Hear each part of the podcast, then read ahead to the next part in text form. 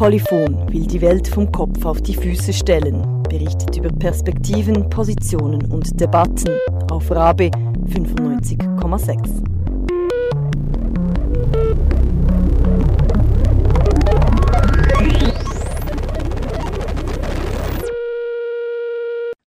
Hallo und herzlich willkommen.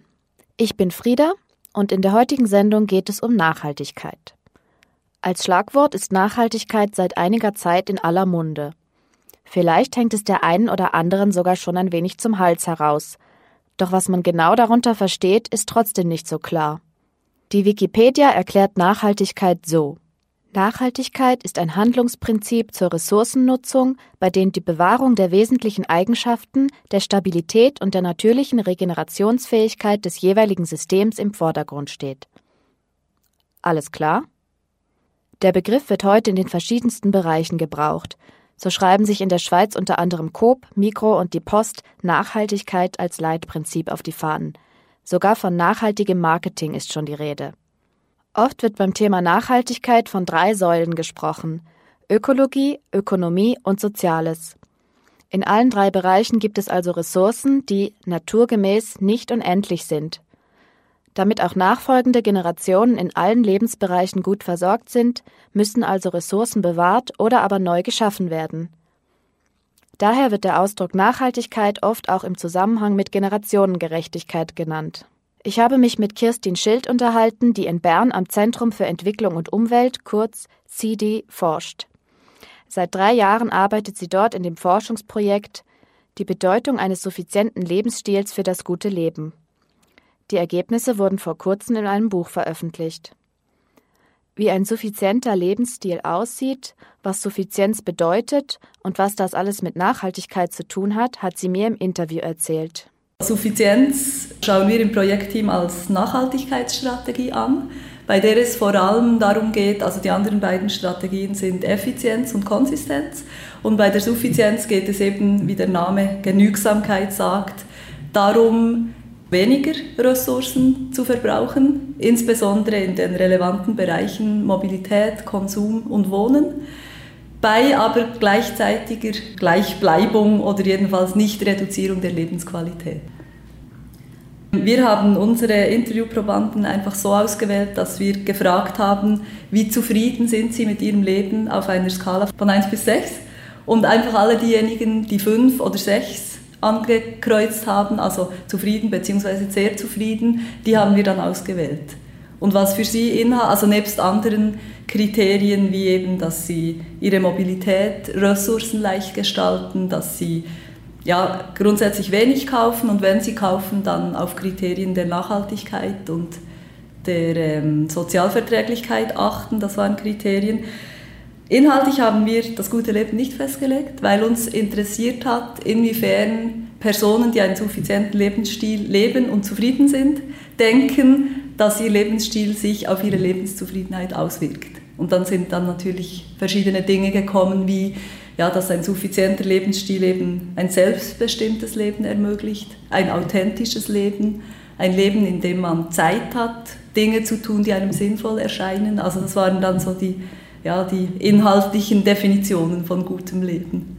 Wir sind natürlich auch von einem Suffizienzbegriff ausgegangen, der Suffizienz als etwas Freiwilliges definiert. Und ich meine, die Leute, die gezwungen sind, ja, sich finanziell, also finanziell zurückzuschrauben, dort kann ich mir gut vorstellen, dass das zu Unglück führt, auf jeden Fall. Also ich würde auch gar nicht behaupten, wer suffizient lebt, ist automatisch glücklich.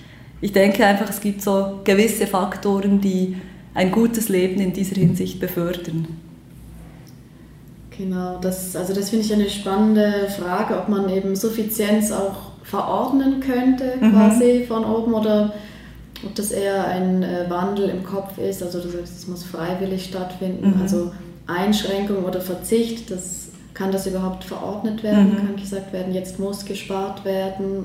Also ich denke, in diesem Sinn verordnet kann es nicht werden, weil das wäre ein zu großer Eingriff in die persönliche Freiheit, aber ich denke, Leute können sicher mit politischen Maßnahmen gelenkt werden. Also das wird ja noch und noch getan, auch in anderen Bereichen. Also sei es CO2-Abgaben, sei es aber nur, also man hat herausgefunden, wenn beispielsweise in der Mensa das erste Menü vegetarisch ist, dass dann mehr Leute zu diesem Menü greifen. Also sind ganz kleine Dinge.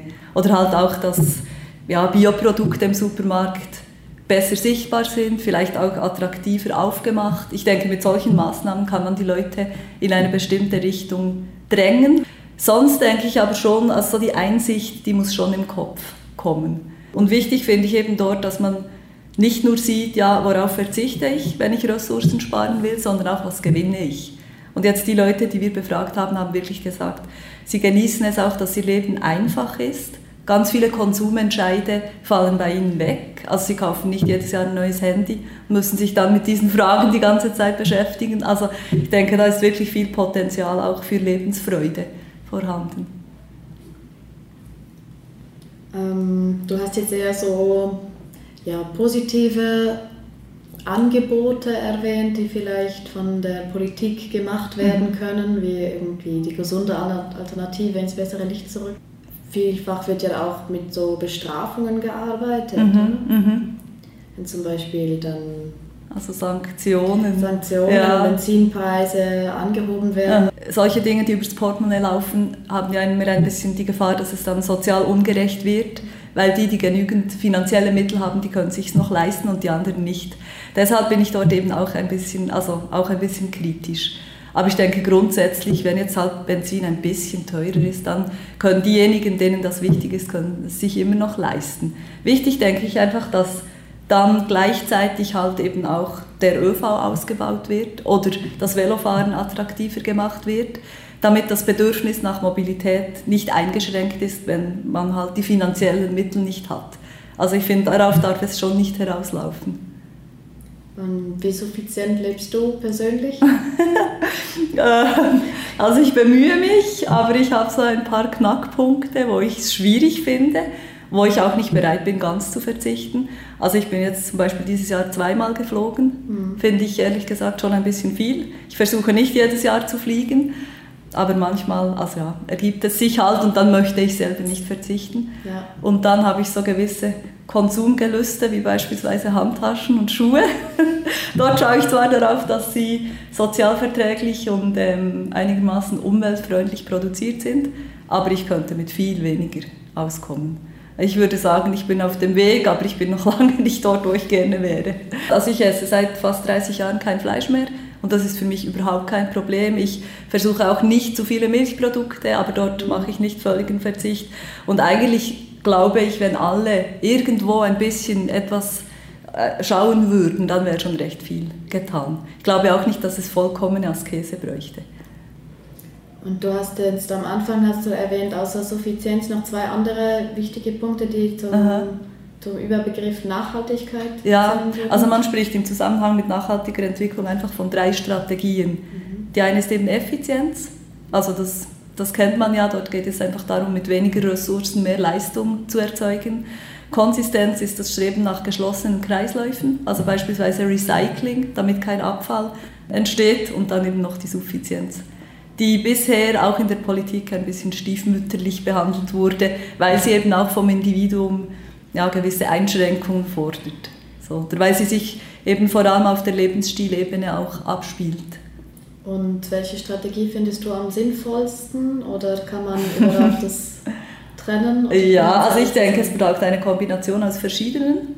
Also das BAFU hat so eine, also eine Statistik gemacht, wo es so die entscheidenden, ressourcenintensivsten Lebensbereiche ähm, definiert hat und da gehört eben das Wohnen, gehört sicher dazu. Ich denke, dort könnte man mit Dämmung, mit dem Bewohnen von Minergie-Standardhäusern kann man viel machen, wobei das nicht immer so einfach ist, weil das kann sich nicht jeder leisten. Einfacher ist es sicher eben beim Alltagskonsum, beim Essen, dass man nicht zu viel Fleisch konsumiert, nicht zu viele Milchprodukte, weil das ja ökologisch ja, problematisch ist, dass man auf saisonal setzt, verschiedene Biolabels berücksichtigt. Bei der Mobilität denke ich auch, also es ist relativ banal, weniger Autofahren, nicht fliegen, mehr das Velo nehmen, mehr zu Fuß unterwegs sein, ja, solche Dinge. Und allgemein halt weniger, weniger kaufen. Sich zweimal überlegen, ob ich den Pulli nicht doch noch irgendwie weitertragen kann oder tauschen, Secondhand-Läden, elektrische Geräte ins Repair-Café bringen. Es gibt ja so die, diese Lebensstilbewegung der, der Lohas. Das ist mhm. Lifestyle of Health and Sustainability. Und bei denen weiß man, die konsumieren zwar nachhaltig, aber die konsumieren sehr viel. Und deren Ressourcenverbrauch ist sehr hoch. Also es ist dann nicht damit gemacht, dass wenn ich ja, mir die hundertste Handtasche kaufe, die dann nachhaltig produziert wurde, sondern man müsste wirklich auch den Konsum zurückfahren. Also ich würde sagen, einen suffizienten Lebensstil muss man sich nur bedingt leisten können, weil es ja eben genau darum geht, eben weniger zu konsumieren. Also ich denke, wichtig ist sicher auch noch, dass man andere Formen des Wohnens, andere Formen der ja, Gestaltung von Privatzeit, Lebenszeit und Arbeitszeit ins Auge fasst. Das haben wir ein bisschen außen vor gelassen aber ich denke, wenn man sich so Projekte wie Kalkbreite in Zürich anschaut, das ist recht spannend. Also da wohnen ganz viele Leute auf relativ engem Raum, teilen sich dann beispielsweise die Waschmaschine oder die Küche oder solche Dinge. Also da kann man auch extrem viele Ressourcen sparen. Oder Tauschbörsen innerhalb des Hauses, solche Dinge. Ja. Das finde ich recht spannend. Das war Kirstin Schild vom CD in Bern.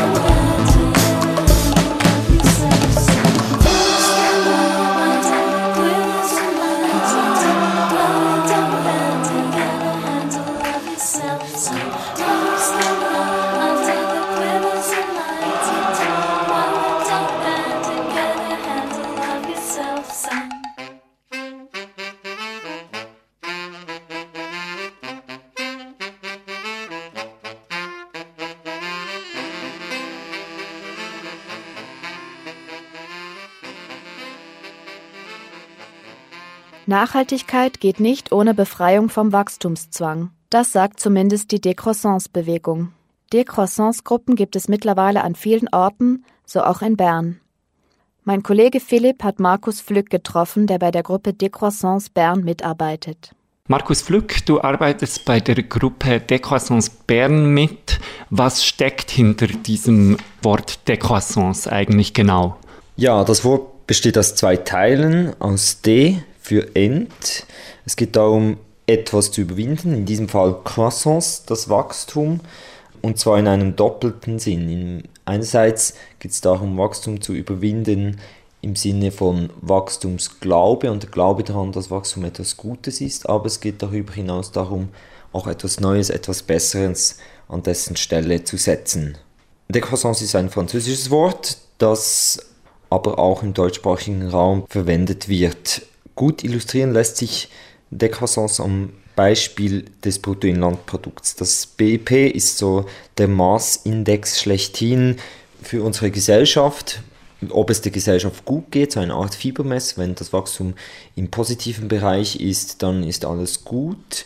Wenn es eine gesellschaftliche Krise oder eine wirtschaftliche Krise gibt und die Wachstumszahlen tief sind, dann ist Reformdruck angesagt und es geht darum, das wieder auf Kurs zu bringen. Dabei ist das BIP eine sehr verkürzte Art und Weise, eigentlich eine Gesellschaft zu bemessen oder zu beurteilen, denn es schließt vieles aus. Es wird zum Beispiel nicht darauf geschaut, wie der ökonomische Ertrag Wert den er bringt und wer was davon erhält, ähm, es wird nicht betrachtet, was eben nicht Teil des Bruttoinlandproduktes ist. Und das sind all diejenigen Tätigkeiten, die eben nicht gegen Geld angeboten werden. Es berücksichtigt auch nicht, was eigentlich die Bedürfnisse sind, beziehungsweise ob die Menschen zufrieden sind mit dem, was sie haben, wie sie leben. Es ist mehr ist immer besser, mehr Produktion, mehr Konsum, sind per se positiv. Das steckt eigentlich hinter dieser Kennzahl, wenn es nur darum geht, sie zu erweitern. Und noch ein Beispiel, also wenn 2% Wertschöpfung, 2% Wachstum über 35 Jahre heißt eine Verdoppelung in dieser Zeit. Wenn man das jetzt hochrechnet, dann ist wie klar eine Verdoppelung alle 35 Jahre von gesamten ökonomischen äh, Produktion ja, stößt an eine Grenze, stößt einerseits an eine äh, ökologische Grenze, stößt aber auch an soziale Grenzen, weil diese Expansion auch eine Expansion ist, die im Sozialen stattfindet, immer auf mehr Bereiche übergreift. So wird das private Leben, die Kommunikation heutzutage sehr stark auch dieser Profitverwertung ausgesetzt. Und eine Kritik ist eben, dass eine Gesellschaft sich nicht nur als ökonomische Gesellschaft versteht, sondern eben auch andere Aspekte, andere Formen des sozialen Beziehungen eine Rolle spielen und nicht nur der Austausch von Waren alles dominiert. Wenn es also gemeinhin heißt, Wachstum, sichere Wohlstand, schaffe Arbeitsplätze, erfülle Bedürfnisse, insbesondere Konsumbedürfnisse, die ja sehr viele Leute haben, ähm, Wachstum sichere auch Steuereinnahmen, die den Wohlfahrtsstaat zugutekommen, dann ist es eigentlich für euch alles ein bisschen gelogen. Man kann auch von einer Art Religion sprechen, was eben darum geht, dass Wachstum ein Versprechen des Fortschritts, des es geht uns besser in sich trägt, was es eben nicht mehr realisieren kann. Und in dem Sinne versteht sich Décroissance als eine Bewegung, wo es um die Dekolonialisierung auch dieser Vorstellungswelt geht, dass man es geht darum, Mut zu machen, auch daran zu glauben, dass andere Entwicklungen möglich sind und dass man nicht an etwas festhält, wo eigentlich alle Leute wissen, dass es nicht so weitergehen kann, wie es jetzt ist.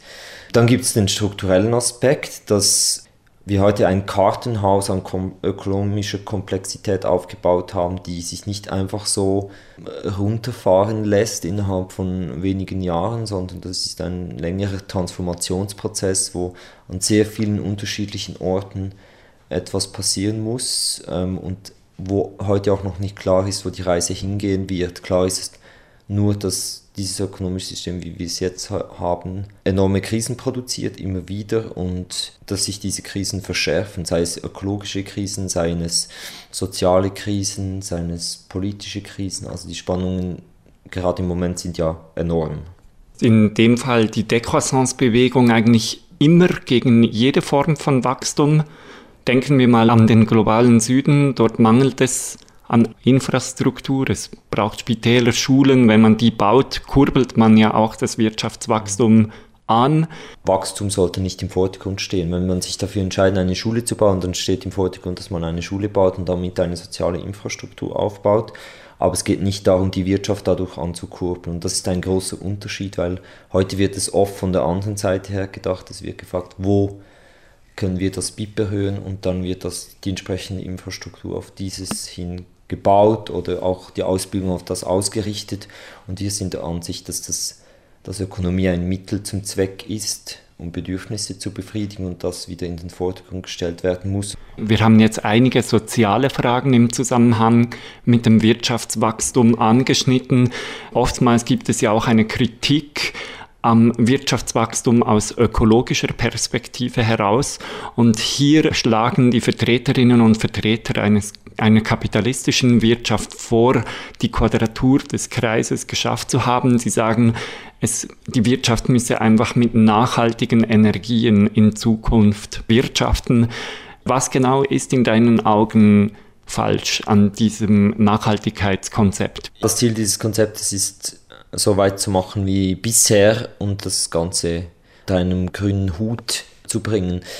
Das gelingt aber nicht, weil eben immer mehr eigentlich einem Nachhaltigkeitsgedanken entspricht. Nachhaltigkeit, die ein Begriff, der aus der Forstwirtschaft kommt, wo es darum geht, eben nicht mehr äh, Wald zu roden als nachwächst. Was heute passiert, widerspricht all diesen Formen und man kann es dann eben nicht individualistisch lösen. Und das ist ein großes Problem dieses Nachhaltigkeitsbegriffs. Äh, suggeriert, dass, dass man immer mehr konsumieren kann, ohne dass es auf die Natur eine negative Auswirkungen hätte. Und Decroissance sagt, hey, wenn wir allen Menschen auf der Welt ein gerechtes Leben ermöglichen wollen, das, dann heißt das, dass wir in der Schweiz, in weiten Teilen von Europa unseren Lebensstandard so umgestalten, dass, es, dass wir ein gutes Leben haben, aber mit viel weniger Aufwand, mit viel weniger Produktion und Konsum. Und das hieße Nachhaltigkeit und Nachhaltigkeit, die weiterhin darauf basiert, dass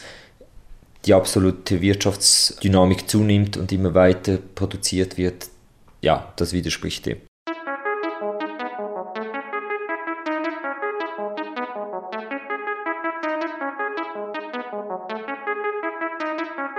Anstatt bei Aufständen draufzuschlagen, schlagen wir Stände auf, holen Menschen raus auf die Straße, treten als Menge auf formen Herzen, anstatt einer verengten Faust und denken uns die Welt, auf der wir leben, bis zum Ende aus. Unsere auf Kapital fixierten Nahrungsindustrien lassen Arbeiter auf Plantagen geradezu krepieren. Schizophrene Welt, Lebensmittel vergeben an Zuchttiere in Käfigen statt das Ernähren der dritten Welt. Und sieht man im Fernsehen Bilder von Unterernährten, erstillt man und schaltet deine Filme nicht Filter die Zusammenhänge.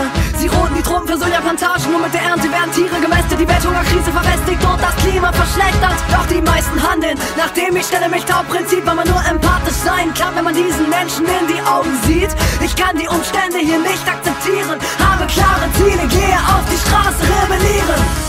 Und ich mache meine Augen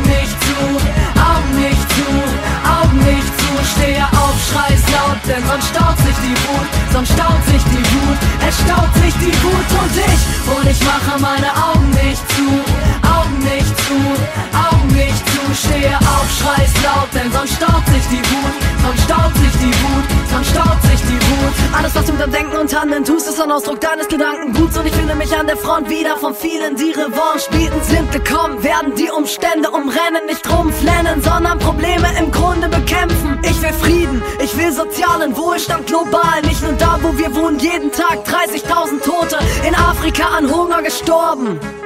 Und ein Grund dafür sind unsere Normen und es gibt nichts, das man nicht ändern kann.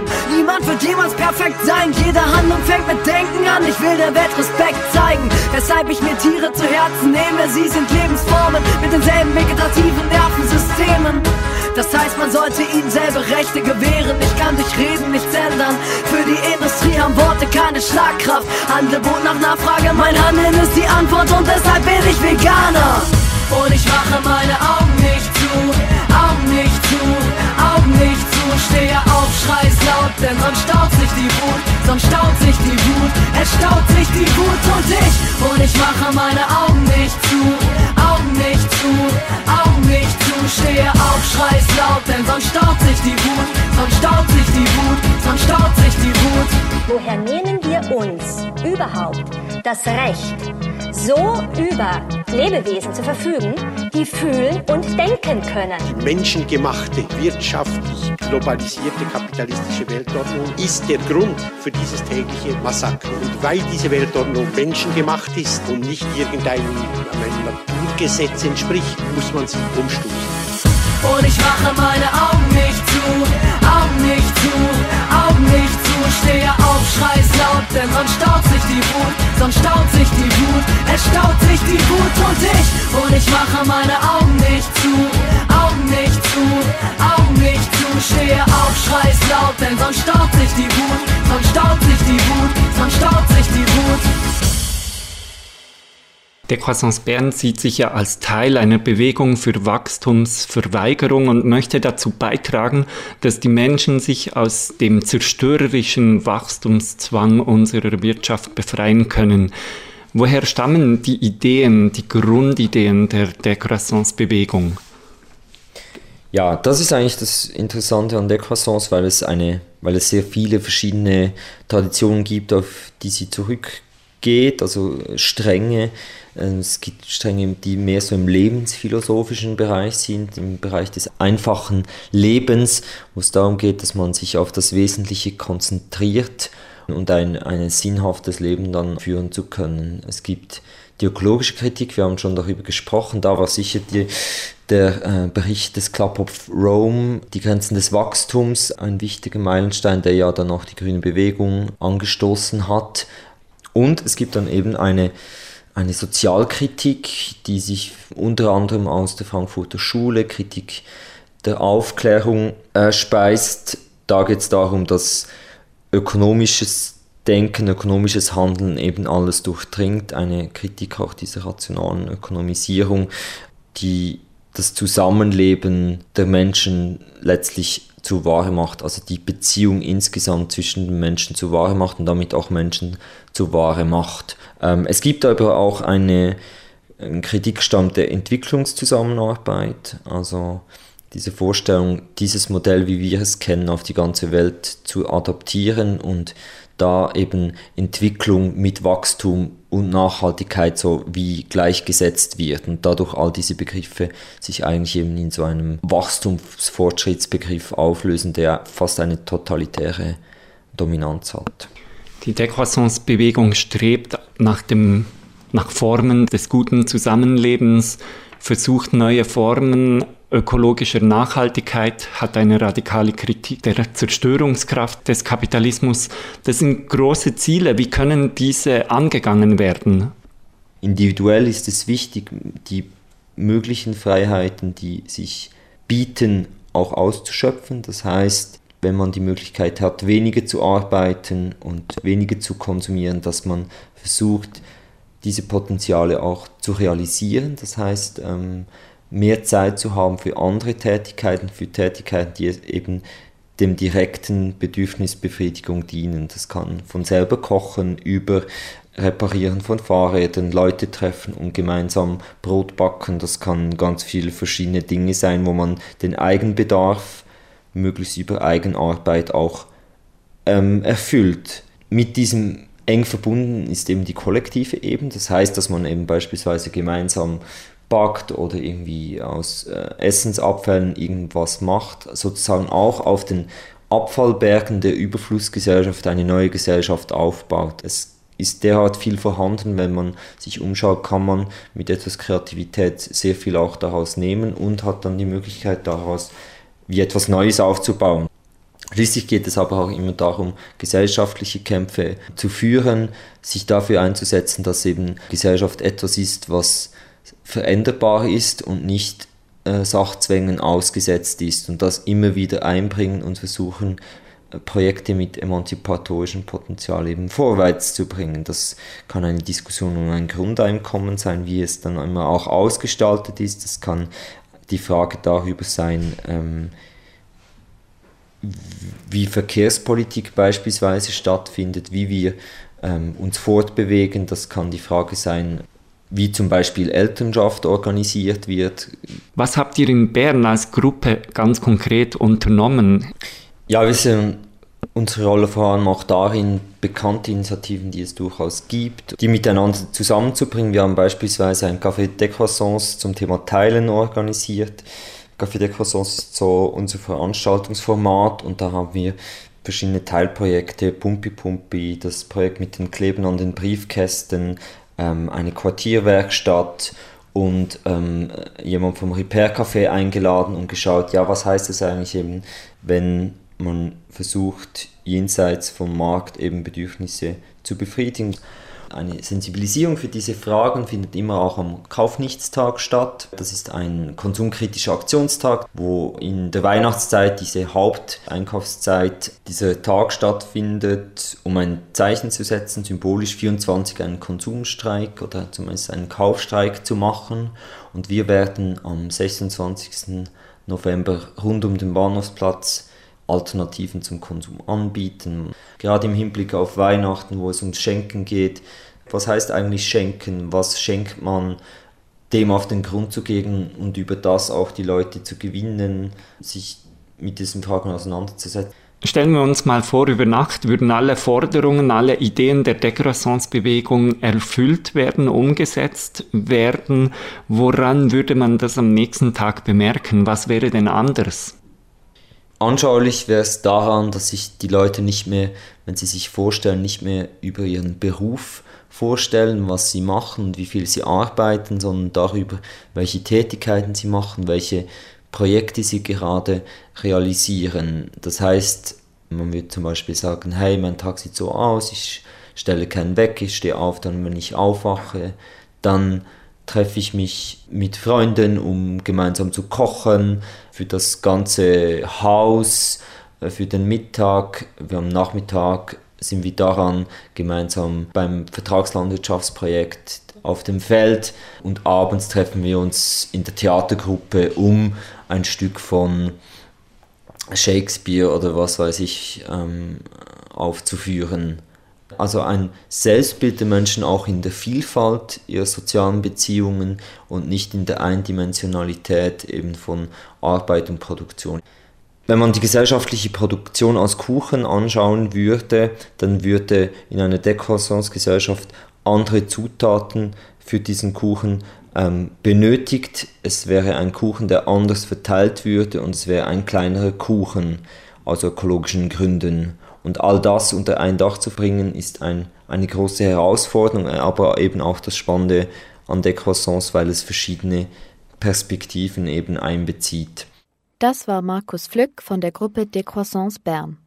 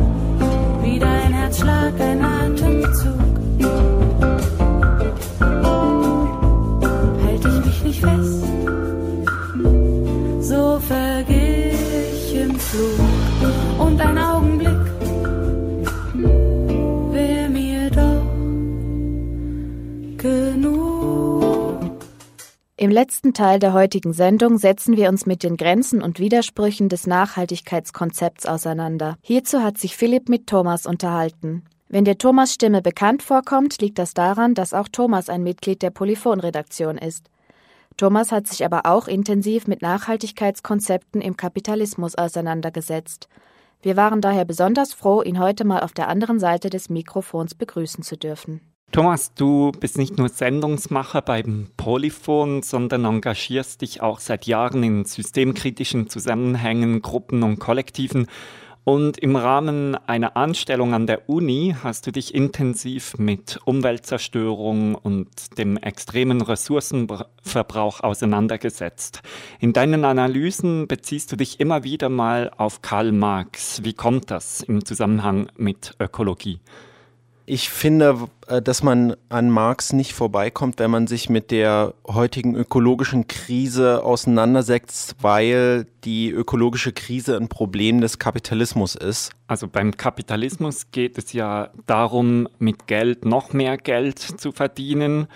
Aber bei der Ökologie geht es ja eigentlich nicht primär um Geld, sondern um Ressourcenverbrauch, um Umweltzerstörung. Wie kommen diese zwei Sachen zusammen? Also die Marxische Analyse ist da sehr interessant, weil sie eine recht, finde ich, überzeugende Antwort darauf liefert, warum es Wachstum gibt im Kapitalismus.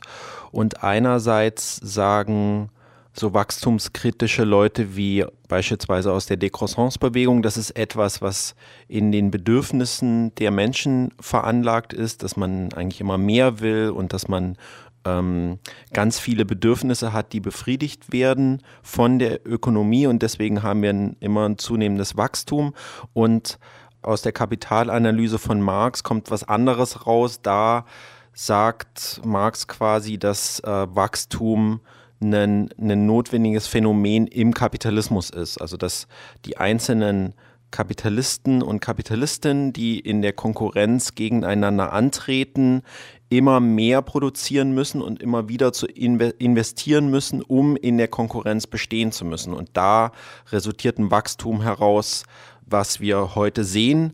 Andersrum gesagt, Kapital, den Kapitalismus kann man nicht ohne Wachstum haben und Wachstum bedeutet auch immer einen steigenden Ressourcenverbrauch. Wenn man den Überlegungen von Marx folgt, dann legt er uns den Schluss nahe, dass nur dass nur der sogenannte revolutionäre Bruch mit dem Kapitalismus ein Ausweg aus der Ökokrise darstelle. Sind denn kurzfristig keine wirklichen Schritte möglich? Es sind auf jeden Fall kurzfristige Schritte möglich.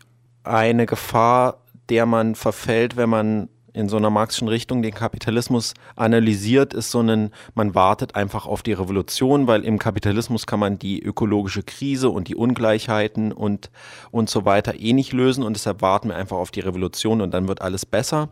Und dem würde ich grundsätzlich widersprechen. Ich würde sagen, es macht auf jeden Fall Sinn, sich mit der ökologischen Krise innerhalb des Kapitalismus auseinanderzusetzen. Und es ist ein großer Unterschied, ob wir unsere Energie nur mit Kohlekraftwerken herstellen und mit Atomkraftwerken oder ob es da noch andere Technologien gibt. Andererseits finde ich aber, dass, dass man den, den Kapitalismus benennen muss und das passiert in der Nachhaltigkeitsforschung und in ganz vielen ökologiekritischen Bewegungen nicht. Die grundlegende Frage ist, können wir die ökologische Krise innerhalb des Kapitalismus lösen? Und diese Frage würde ich mit Nein beantworten. Du hast den Nachhaltigkeitsbegriff erwähnt. Das ist ja so ein bisschen der Vorschlag jener, die sagen, kurzfristig seien wirklich Schritte möglich und nötig. Sie sagen, mit der Forderung nach Nachhaltigkeit hätten sie die Quadratur des Kreises geschafft. Und mit Nachhaltigkeit ist ja grundsätzlich die Idee verbunden, dass alle Menschen individuelle, sparsamere und effizientere Technologien verwenden sollen. Und dadurch würde aus Gesellschaft weniger Ressourcen verbraucht. Was ist denn daran problematisch? Das geht doch auf. Grundsätzlich sagt, sagt man im, im Nachhaltigkeitskonzept, dass die heutige Gesellschaft so leben sollte, dass die Versorgung von zukünftigen Generationen äh, nicht gefährdet wird. Und das finde ich eine grundsätzlich sehr sinnvolle Idee. Ein Problem ist, dass der Nachhaltigkeitsdiskurs und auch die Nachhaltigkeitsforschung mit sehr einfachen Konzepten arbeitet heutzutage. Und das Grundkonzept ist, dass man einfach nur effizientere Technologien verwenden muss, um das Problem zu lösen. Was ist denn an dieser grundsätzlichen Idee falsch? Und an dieser grundsätzlichen Idee gibt es sehr interessante Kritiken, die kommen auch nicht mal aus der, da ist zuallererst zu nennen der Rebound-Effekt. Da überlegt man sich, was passiert eigentlich, wenn Individuen effizientere Technologien verwenden, also wenn Sie beispielsweise ein sparsameres Auto fahren. Und da fällt auf, dass wenn man sparsamere Autos fährt, dann bleibt ja eigentlich so, spart man ja auch Geld. Und die Frage ist, was macht man mit dem Geld? Und so ein einfaches Konzept zum Rebound-Effekt sagt, dann gibt man, fährt man entweder mit dem Auto länger und sorgt so wieder für Ressourcenverbrauch oder gibt das Geld irgendwo anders aus und fliegt zum Beispiel nochmal zusätzlich in den Urlaub und sorgt dafür äh, für einen Ressourcenverbrauch. Also den Rebound kann man sich wie so ein Boomerang vorstellen, also dass man will ja einen bestimmten Effekt haben, dass weniger Ressourcen verbraucht werden und im Endeffekt kommt dann quasi was raus, wo eigentlich der Ressourcenverbrauch gleich bleibt. Du hast jetzt den Rebound-Effekt oder diesen Boomerang-Effekt auf einer individuellen Ebene beschrieben. Was sind denn die Kritiken am Nachhaltigkeitsbegriff auf einer gesellschaftlichen Ebene? Auf einer gesellschaftlichen Ebene gibt es in der Volkswirtschaftslehre sehr interessante Theorien, die sagen nämlich, Effizienzstrategien, effiziente Technologien sind die Ursache von mehr Wachstum und mehr Ressourcenverbrauch. Wie kann man sich das vorstellen? Ähm, die haben so die Überlegung, ja, was passiert, wenn man, wenn man effizientere Technologien in der heutigen Volkswirtschaft, also im heutigen Kapitalismus an, anwendet. Und das führt dazu, dass ähm, bestimmte Technologien billiger werden, dass sie mehr an, angewandt werden, dass die Nachfrage steigt und dass quasi dann im Endeffekt ein größerer Ressourcenverbrauch und ein Wirtschaftswachstum einsetzt. Also wenn man sich da ein Beispiel vorstellen kann, zum Beispiel die Verwendung von Energiesparlampen, eine ganz große Debatte. Das wurde dann von der, von der EU verordnet, dass man nur noch energiesparsame äh, Lampen verwenden konnte und nicht mehr die, die ähm, Glüh, einfachen Glühlampen. Und da könnte man mit so einer Überlegung sagen, dass die Anwendung von elektrischem Licht billiger wird. Also es wird billiger Licht äh, anzuwenden und dann steigt quasi die, steigen die Möglichkeiten, wo man überall Licht nutzen kann und im Endeffekt wird dann mehr Energie verbraucht durch elektrisches, künstliches Licht. Also das, das ist auch heute bekannt, dass die Welt eigentlich immer heller wird und es wird sogar schon von so einer, von so einer ähm, ja, Lichtverschmutzung geredet, die ähm, die Natur und auch uns Menschen beeinflusst. Du hast jetzt sehr schön aufgezeigt, was am Nachhaltigkeitskonzept nicht aufgeht. Aber du behauptest kritisch auch, dass die Rede von der Nachhaltigkeit eigentlich eine Ideologie darstelle. Also eine Art Lehre, die eine Gruppe von Menschen verwendet, um ihr Handeln zu rechtfertigen und um ihre Interessen durchzusetzen. Was meinst du damit genau? Nachhaltigkeit als Ideologie die Rede von so Nachhaltigkeit, die Rede von effizienten Technologien, von, von äh, sauberer Technologie und so weiter, gibt es eigentlich schon seit längerem, seit 20, 30 Jahren. Aber in der gleichen Zeit ist ja der Ressourcenverbrauch, der CO2-Ausstoß immer weiter gestiegen. Und die ganzen Nachhaltigkeitsleute sagen dann, okay, das ist nicht, wir machen da einfach nicht genug. Man könnte aber auch sagen, ja, vielleicht haben wir die falschen Konzepte.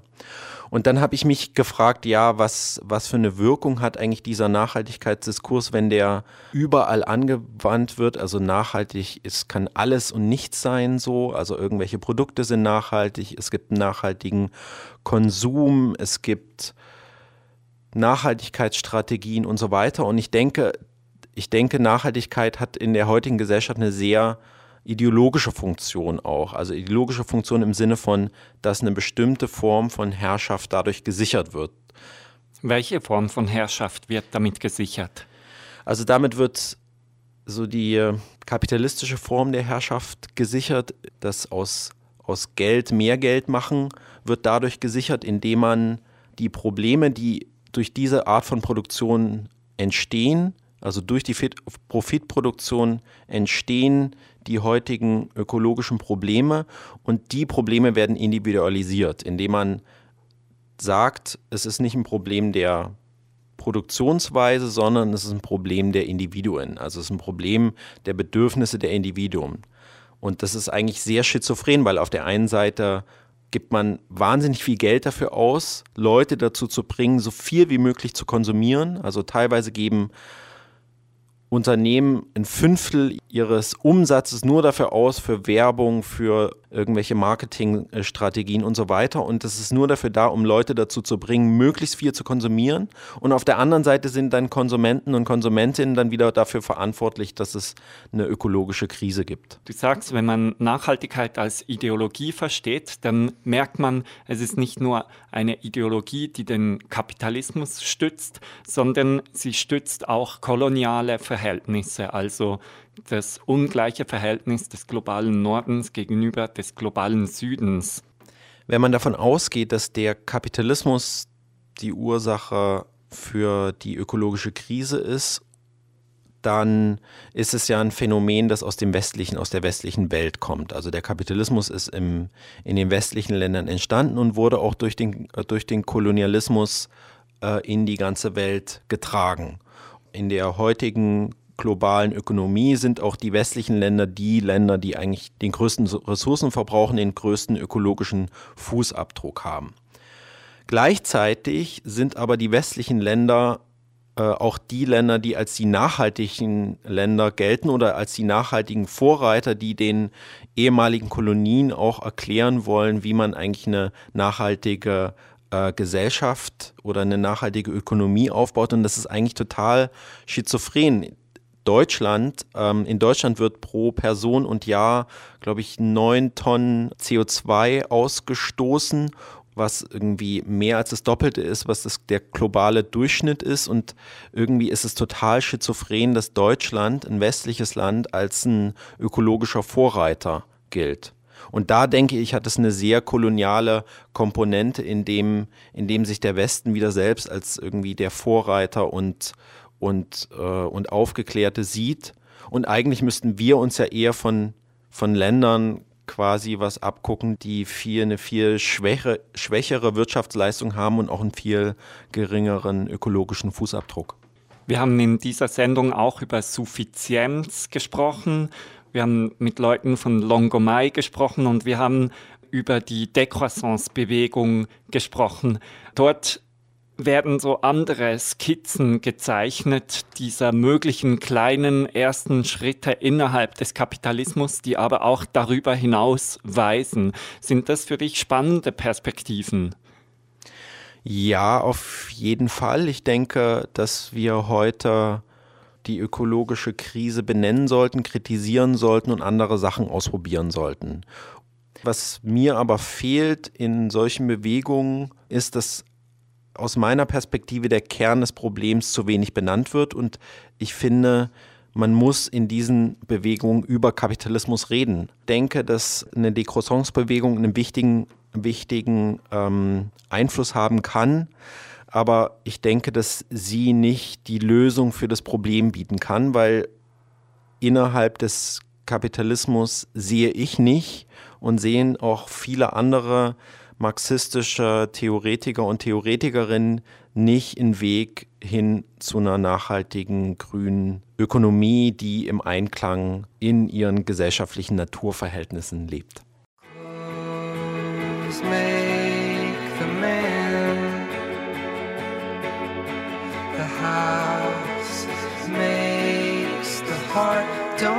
Me started by how hard it is. to start or stay on track, or don't dream or do whether you want or want not to.